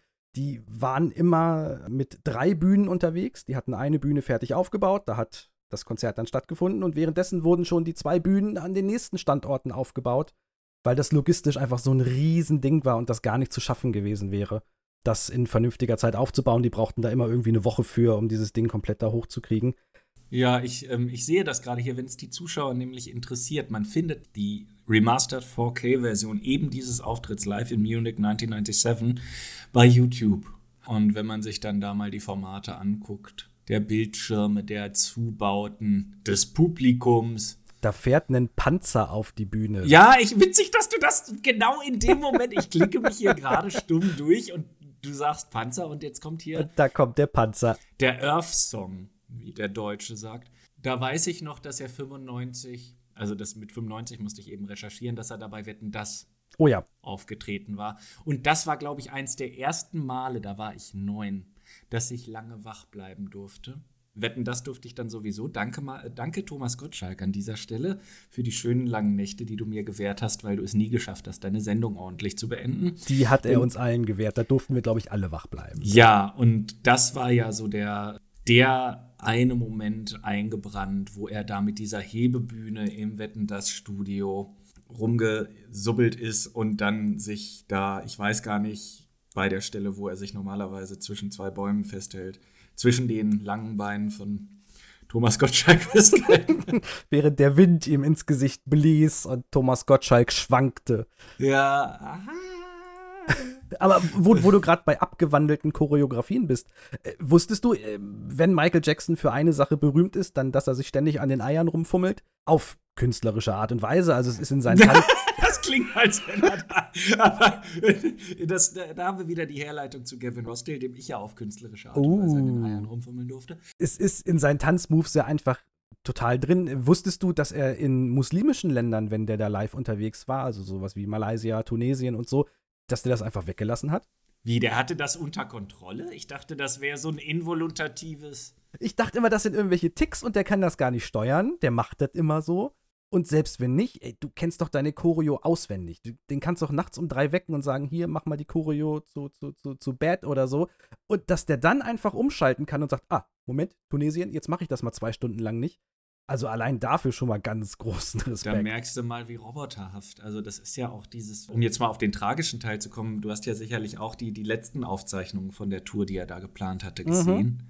Mhm. Wo man dann auch gesehen hat, dass das alles eben nicht mehr funktioniert hat, dass er diese Performances gar nicht mehr so abreißen konnte, weil er nicht mehr in den Modus gekommen ist. Und das merkst du dem Mann, wenn ich jetzt hier auch so stumm durch diesen Auftritt durchklicke und auch durch andere. Also als Künstler redet man immer von in the zone sein. Heiliger Bimbam. Also gut, die, die Geschichte, wie er das alles gelernt hat, da könnte man auch. Wir kommen heute zu dem Punkt, wo wir feststellen, wir können so Deep Dives ganz einfach machen mit verschiedenen Themen. Wir sollten ein paar Sachen vielleicht nochmal vertiefen dann, genau. Aber das war halt wirklich, also performativ kommt da nichts, was ich jetzt wüsste. Ganz schwierig und hat mich auch wirklich auf Jahre einfach geprägt, auch in dem Sinne von, das war jetzt das, was ich erwartet habe, wenn es um Konzerte geht. Also das mhm. war so mein Mindset, vielleicht ähnlich wie bei dir mit, mit Westernhagen. So, so sehen Konzerte aus, so muss das bitte laufen. Und das war dann manchmal schwierig, irgendwo, ich sag mal ganz doof, im Logo in Hamburg mit 50 Mann vor Wednesday 13 zu stehen und zu sagen, ach so, solche Konzerte gibt's ja auch. Also da musste ich erstmal einen Schalter umlegen, aber nichtsdestotrotz unerreicht in Optik und in Performance und auch in allein, was da an Wert an Bühnenequipment und äh, drumherum und die Band im Hintergrund, die Musik live gesungen, ja, hm, ich würde sagen, so ein Drittel ist live gesungen, der Rest ist Playback. Aber ja. alles eben der Show geschuldet. Und kann ich auch total ja. verstehen. Du kannst nicht live singen, wenn du das halbe Konzert in irgendwelchen Windturbinen stehst, damit deine Haare lustig wehen oder dich von irgendwelchen Kränen runterhängst. Das würde furchtbar klingen. Also bin ich auch gar nicht böse drum, dass das nicht live ist. Aber was mich eben ein bisschen geschockt hat, und ich habe es recherchiert, du hast recht, das war seine letzte Welttournee, war. Das war die letzte Welttournee 97. Das war die letzte. Die davor, Anfang der 90er, die wurde abgebrochen wegen den Anschuldigungen gegen ihn. Die konnte er nicht zu Ende führen damals. Ah. 93 war das, genau. Und 97, das war dann die letzte. Und dann sollte ja die große Comeback-Tour zehn Jahre später eben kommen. Und wie die ausgegangen ist, das wissen wir ja leider. Die endete mit seinem Tod. Mit seinem Ja gut, also wie kann man sagen, es ist ein, man kann es ja ganz offen sagen, es war ein Suizid in einer gewissen Art und Weise. Ne? Auf Raten. Auf Raten über Jahrzehnte. Er hat ja am Ende Propofol genommen, um zu schlafen. Gesoffen, literweise, ja. Ja, also da kann man dann auch dem Arzt mal irgendwie die Approbation entziehen. Hier in Deutschland wäre das längst passiert. Aber wer das nicht weiß, Propofol kriegt man, wenn man Zahn-OPs zum Beispiel hat. Danach ist man dann so einen Tag. Und das ist auch kein Schlaf. Also man, der hat sich ins Koma legen lassen und dann wieder aus dem Koma holen lassen. Anders kannst du das nicht beschreiben. Seine Milch hat er es genannt. Er wollte immer seine Milch und sein Arzt hat ihm fleißig weiter die Milch gegeben, oh. bis das Herz dann piep, machte ja, das, und weg war. Äh, ne, also das ist palliative Sterbebegleitung an vielen Stellen, sagt man das heutzutage. Also die tragische Geschichte von Michael Jackson ist auch ein anderes Thema. Und lass uns doch fröhlich und optimistisch enden, weil mit unseren Konzerten sind wir durch. Und die Frage, die ich jetzt noch für dich hätte, ist, deine ersten Konzerte haben wir jetzt erlebt in den 90ern. Was wären denn so Konzerte insbesondere aus den 90ern, bei denen du gern dabei gewesen wärst? Also auch wenn du jetzt heute in eine Zeitmaschine gehen könntest, du musst jetzt nicht mit deinem zehnjährigen Ich. Gerne in den 90ern Guns N' Roses. Oh ja. Auf dem Höhepunkt, wie, die, wie, wie Axel da nur im Lederschlüppi über die Bühne wutzt. Hätte was, hätte was gemacht. Möchte ich heute auch nicht mehr sehen. Oh nein. Nein, oh Gott, ich habe ja neulich dieses schreckliche Foto. Habe ich dir das geschickt? Er sieht, er, er sieht aus wie eine, wie eine Hollywood-Karen inzwischen, also auch völlig zeroperiert. Ja, also würdevoll ganz altern ist eine der schwierigsten Sachen im Jahr 2023. Als, als Frontman aber auch einfach schwierig. Ich meine, die Stimme macht es bei ihm schon wirklich lange nicht mehr her. Keine Frage. Hast du den, den, den, den, Song gesehen, den er auf der Beerdigung von Priscilla um Presley gesungen hat? Gottes Willen, ja. Heiliger ja, ja. Das tut so weh. Und natürlich könnte man einfach aufhören, aber ich kenne das ja selber. Was machst du denn, wenn du aufhörst? Soll der jetzt expressionistischer Maler werden oder so. Nee, der, der ist Sänger, der ist Frontmann, der hat nichts. Und Soll er im, im, im Zoo Hamburg als Security-Kraft arbeiten? auf eine Art ist es ja traurig und auf eine Art kann ich es auch voll verstehen. Ja. Du weißt ja, ich wollte früher immer Rockstar werden. Inzwischen bin ich froh, dass das nicht geklappt hat. ich glaube, sonst wäre ich jetzt inzwischen auch tot. Aber wen hätte ich noch gern gesehen? Wen hätte ich noch gern in den 90ern gesehen? Metallica? Ja, oh, vielleicht sogar, vielleicht sogar in den 80ern. Ich glaube, da waren die noch. Ja, oder das SM-Konzert. Oh, ja, das war krass. Das war dieses große, große Sound and Musical. Wir sind nicht im Servierkeller von Kalle Schwänzen. ich krieg den Bogen immer wieder zur Chicago-Bande gespannt. Natürlich Michael Jackson hätte ich live gerne. Michael Jackson auf jeden Fall. Auch da die History Tour, also davor war es, glaube ich, die Bad Tour Anfang der 90er. Das wäre jetzt nicht ganz Nee, ich würde die History Tour nehmen, da waren schon für mich persönlich so die besten Songs auch mit dabei. Ich würde hier noch Nirvana Unplugged reinschmeißen. Ja, natürlich. Unplugged? Muss. Also ich würde auch gerne ein reguläres Nirvana-Konzert mitnehmen, aber wenn ich die Wahl hätte, würde ich das Unplugged mitnehmen. Und dann würde ich mich, glaube ich, für einen einzigen Song auf das Woodstock 94 beamen. Ich glaube, du weißt für welchen. With a little help from my friends von Joe Cocker. Tatsächlich nicht. Oh!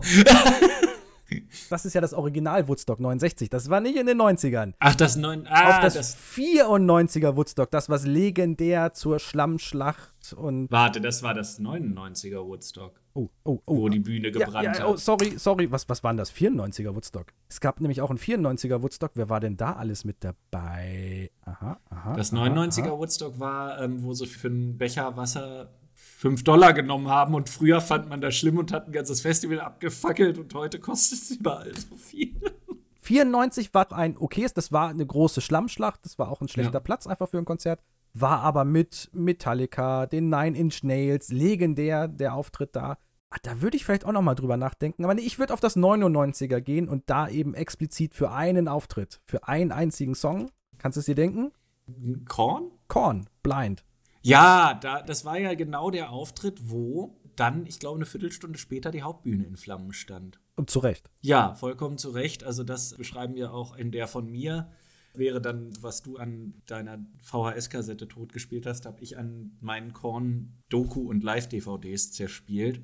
Und keiner von denen wird müde zu erklären, was das für ein Gefühl war, da bei dem Woodstock zu stehen und das Ende des Diese Publikums nicht zu sehen. Menge, die wie eine einzige Welle einfach wogte. Ich habe sowas auch auf keinem anderen Konzert mehr gesehen. Nee, es muss sich angefühlt haben wie auf einer anderen Welt.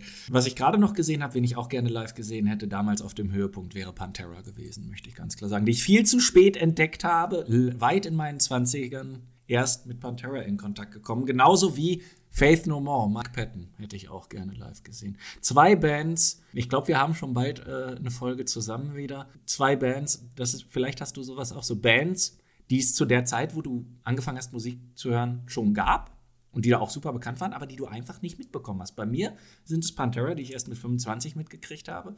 Und Faith No More, die ich erst mit 27 oder so richtig mitgekriegt habe. Meine beiden großen, die ich da wirklich bereue, so viel später erst zu haben. Den einen hatten wir schon, das ist Bush großartig, habe ich aber immer so abgetan als ja, irgendwie so milder Rock und so. Hab da nie richtig reingehört. Ich weiß nicht warum. Und das andere sind die Deftones. Der, der von den. Der? Jetzt kommt Brisco Schneider. Das wäre auch. Ähm, Brisco kam kurz und hat was bemerkt, nämlich mit den Deftones, mit dem Sänger von den Deftones. Da habe ich ja, glaube ich, auch. Ich habe Deftones-Autogramme in demselben Buch, wo ich das Corey Taylor und das Jonathan Davis-Autogramm habe. Die Zuschauer können das gerade nicht sehen, aber ich zeige hektisch auf meinen Bücherschrank. Ja, das ist sehr schön für dich. Finde ich ganz schön doof. Und Du lagst im Zelt, wenn ich mich recht erinnere. Lagst fürchte, ich war Zelt. besoffen. Das kann durchaus Und hast sein. Ja. geschlafen. Ne? Während in Villa Riba noch geschlafen wurde, wurde in Villa Bajo schon besoffen. Übrigens, wer, wer hat sich am beschissensten von allen bekannten Leuten beim Rock am Ring vor dem Hotel verhalten und uns blöd behandelt? Es war niemand Papa. Roach. Das, nein, das kann man auch hier ganz klar sagen. Papa Roach haben uns zugewunken vom, witzig, dass du es erwähnst, haben uns zugewunken vom Hotelzimmer aus. Nein, wer sich wirklich scheiße verhalten hat, war, und das kann ich hier ganz klar nochmal sagen, Markus Kafka von MTV war blöd zu uns. Stimmt, wir haben ihn das ganze Festival über gesucht und wollten ihn zur Rechenschaft ziehen. Er war super mich. blöd zu uns, er hat sich super arrogant verhalten, er war überhaupt nicht nett. Markus Kafka, was denkst du dir? Du Nullnummer. Du liest jetzt die Beschmode-Biografien in der Faust in Hannover vor. Da sieht man mal, wie das geklappt hat. So, das lag Jahre, das hat man gehört, das lag Jahre auf meiner Seele, dieser Groll. Bei, bei demselben Rock am Ring übrigens, auch das bereue ich so ein bisschen. Ich bin dann zu REM gegangen, weil ich dachte, auch jetzt läuft ja gerade nichts anderes. Und hätte ich mal vorher gewusst, was für eine großartige Band das ist, hätte ich das auch viel mehr zu würdigen gewusst. Das habe ich so ein bisschen, Hm. ja, sträflich vernachlässigt. Du da, I feel you. Ich war viel zu besoffen, als Metallica auf dem 2006er Rock am Ring gespielt haben und bin dann eher zur Bloodhound Gang gegangen. Das war aber auch sehr witzig, weil die haben sich gegenseitig angepinkelt und über Angela Merkel lustig gemacht. Ja, die Bloodhound Gang nehmen wir nochmal, glaube ich, mit rein in unseren großen Exkurs zum Thema Jackass und so. Die Ja. sind da auch alle recht eng verknüpft. Camp Ähm. Kill Yourself, wem auch immer das noch was sagt. Richtig. Ähm, ich habe neulich, um das nochmal zu erwähnen, Stevo ein schönes langes Interview gesehen bei Mayim Bialik im Podcast, an dieser Stelle zu empfehlen. Und wollte meiner Schwester doch tatsächlich vor drei Tagen zu ihrem äh, passierten Geburtstag die Biografie von Stevo schenken. A Hard Kick in the Nuts. Das muss in Deutschland erst gedruckt werden, sagt die dann bei Hugendubel. Das muss erst gedruckt werden. Meine Schwester hatte vor drei Wochen Geburtstag. Ich war schon spät dran. Ich kann nicht warten, bis die eine Druckerpresse anschmeißen. Dabei war doch Jackass auch so groß in Deutschland. Also das kann Ja. doch gar nicht sein, dass die uns hier so vernachlässigen. Meine Ja. Herren. Eine Band hätte ich noch für die Vervollständigung, was ich gern gesehen hätte. Ah, ja. Die Fallhöhe nach Korn und Michael Jackson ist jetzt natürlich wieder hoch und Nirvana. Es sind logisch die Backstreet Boys. Ah, die Backstreet Boys warst du ja, erinnere ich, ein großer Fan. Ich war Backstreet Boys, du warst ja mehr im Take-Z-Lager. Ich war äh, mitgefangen, mitgehangen bei meiner Schwester. Aha. Ich hätte damals gerne, obwohl damals auf seiner Crack-Drogenzeit Robbie Williams bestimmt auch nicht so geil war live. Der sah aber damals unglaublich gut aus. Also da musste ich ja selbst als Hetero manchmal ein bisschen an mich halten. Oh ja. Ja, also ähm, inzwischen macht er ja auch so schnulzige, überproduzierte Musik, aber es geht ihm gut und das ist immer das Wichtigste. Er ist von dem ganzen Scheiß weg. Es geht ihm gut, aber im Poplager sagst du was. Natürlich Queen. Queen wäre es gewesen noch. Das ist aber auch nicht Pop, das ist jetzt eine ganz blöde Verknüpfung in meinem Kopf gewesen. Elton John. Ich glaube, Britney Spears wäre auch zu Anfang ihrer Oh, Karriere Britney live noch. Spears, die, oh, zum Toxic, bevor sie da bei den VMAs so rein, so, ein, so eingeschissen Das war, das war schon 2000er dann, ne? Oh, das war, oh, Robo Spears, das war schlimm. Hast Das- du zum das- Thema Konzerte noch was hinzuzufügen? Nee. Dann ist mir nur noch eine Sache tatsächlich aufgefallen. Wir haben unseren letzten Podcast großmaulig damit begonnen, dass wir Corley und McCulkin sind. Und im weiteren Verlauf des Podcasts haben wir beide uns dann nur noch Markus und Paul genannt. Wir, wir sind übrigens Markus und Paul, hallo. Also, wenn wir jetzt irgendwie Batman und Robin wären oder so, unsere Identität wäre nach zwei Sekunden verraten gewesen. Ja, wir kennen uns zu lange, um uns mit anderen Namen zu bezeichnen. Aber, aber der, der, ich finde trotzdem den Podcastnamen gut. Und Der Podcast Gehirn, bleibt ja, so, gar keine Frage. Mein Gehirn kann das auch inzwischen nicht anders. Es ist komplett überschrieben. Ich denke, der Mann heißt Corley McCulkin. Und er wird der Nachwelt auch genauso bekannt bleiben. Ja. Gut, dann würde ich sagen, wir sind durch und ihr habt schon gehört, Themen für die nächsten Folgen haben wir noch und nöcher. Mal schauen, was wir uns Schönes ausdenken. Ihr könnt das ja kommentieren for the sake of engagement. Oh, gerne. und auch Vorschläge machen, wie ihr raushört. Paul und ich Corley, Corley. und ich, Corley und ich kennen uns schon so lange, dass wir ziemlich viele Sachen miteinander erlebt haben. Ziemlich viele Promi-Tode. Erinnerst du dich noch an den großen Promi-Sterbewinter von 2016? Es war kein Spaß. Aber wir hatten ein schönes Tippspiel draus gemacht. Und, Ja, äh, ich, ich, ich hatte uns schon leicht prophetische Fähigkeiten angedichtet, aufgrund der Präzision, mit der wir das gesagt haben. Zum Glück leben Ian McKellen und Patrick Stewart noch und jetzt haben wir es besiegelt. Autsch. In diesem Sinne, vielen Dank fürs Zuhören. Auf jeden Fall. Ich bin Corley Ich bin McCulkin und wir sind raus. und ihr seid drin.